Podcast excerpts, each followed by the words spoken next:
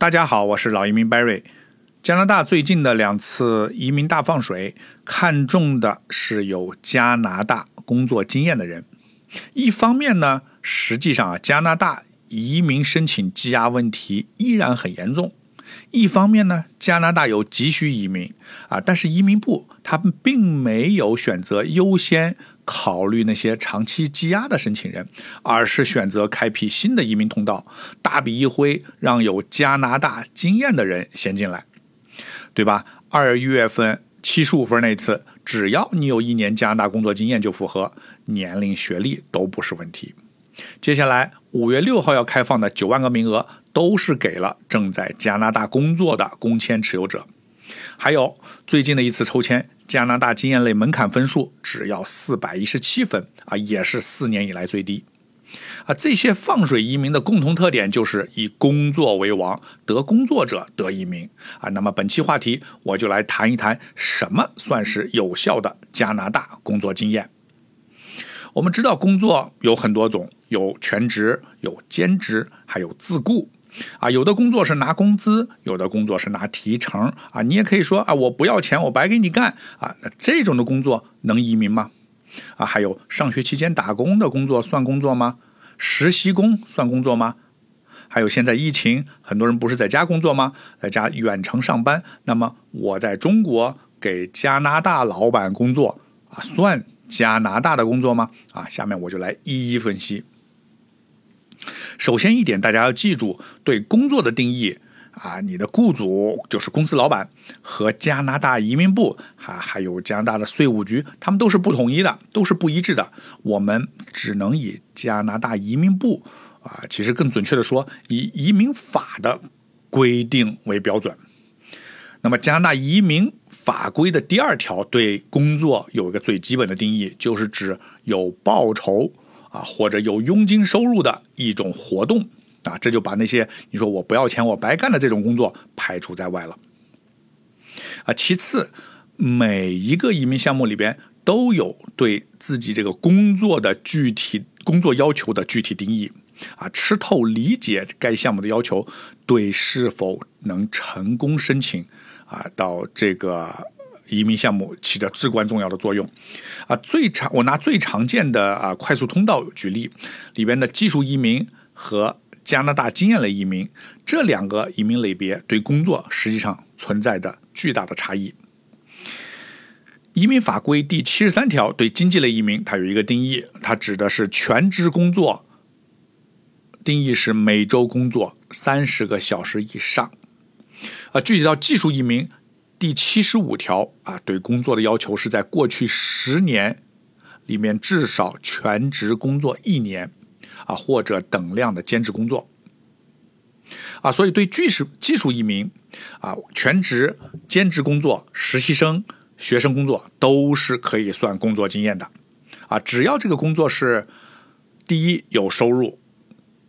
第二连续性啊，你不能做一天休一天，第三。啊，要求 NOC 零 A B 级的工作啊，这个 NOC 工作类别我后面会再说。再看第八十七条，加拿大经验类移民的定义是要求在过去三年内有一年在加拿大获得的全职工作经验啊，或等量的兼职工作。同样，NOC 要求是 N 或 A 或 B 级别，而且。明确说明，加拿大，呃，学生期间的工作不算，在加拿大自雇工作的经验不算。那么实际上，其实这里边呢有一个细致的区别，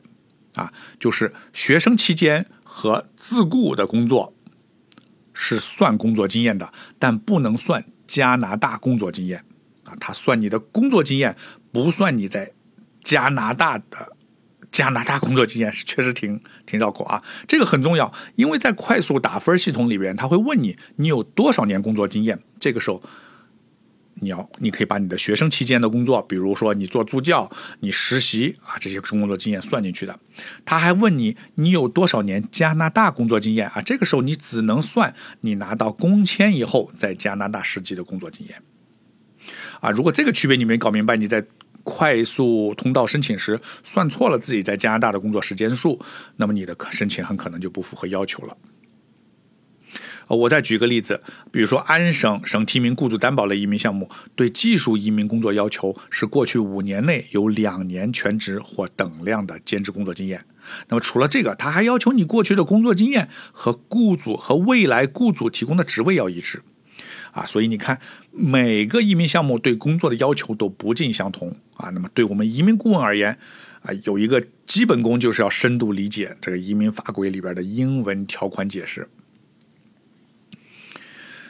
下面接着说一下啊，工作呃职业的分类 NOC，NOC 我们也把它叫做 NOC 啊。加拿大移民部把各个工作职位是按 NOC 的代码区分啊。你申请移民的时候，你要找对自己的工作代码啊。如果你工作的你你的工作你所从事的职业符合两个不同的 knock，。那由你自己决定用哪一个 knock 来申请加拿大移民，而不是由移民部决定。移民部只负责审核你选的职业 knock，啊啊对不对？那么在实际工作中，我们也经常发现，呃，有的客户他的工作呢很难找到一个合适的 knock 啊，为什么呢？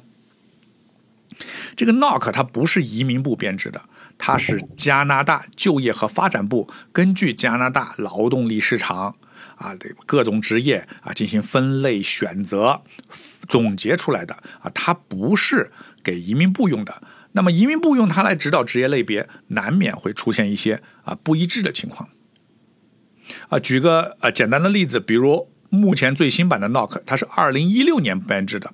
那么有些职位那些还没有啊，比如说现在最火的那种，你手机啊拍视频营销。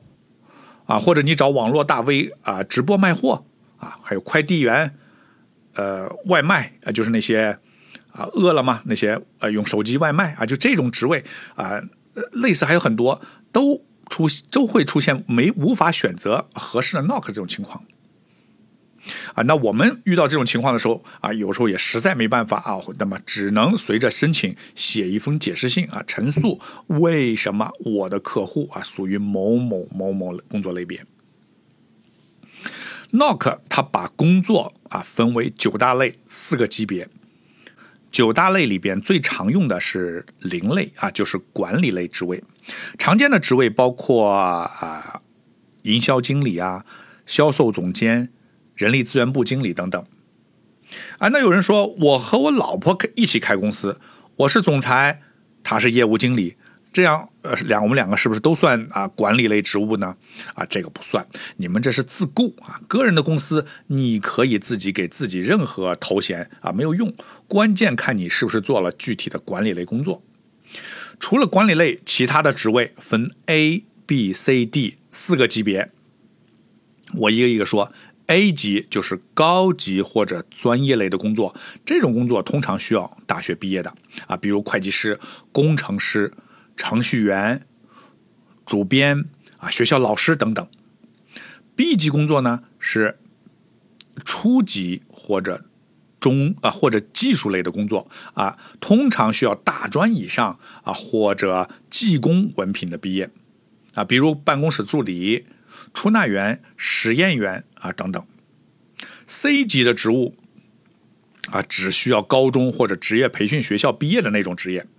啊，比如卡车司机、保姆、销售员、前台、接待、导游啊等等。地级职务啊，就是那些不需要上学，只需要师傅在工作的时候指导一下就能干活的啊，比如清洁工。呃，服务生、收银员啊、体力工等等啊，你了解了加拿大职业的 k n o c k 分类，就能读懂加拿大移民要求了啊。比如技技术移民啊，他必须是零 A、B 啊级的工作经验啊。但有一点要注意啊，并不是 NOC 职位低就不能移民啊。恰恰相反，加拿大很多稀缺岗位就是像 C 级甚至 D 级的工作。啊，频频招手的，比如安省卡车司机紧缺职位移民，还有联邦的保姆和家庭看护类移民，就是需要 C 级的职业。啊，再比如萨省的省提名啊，需要餐厅的服务员、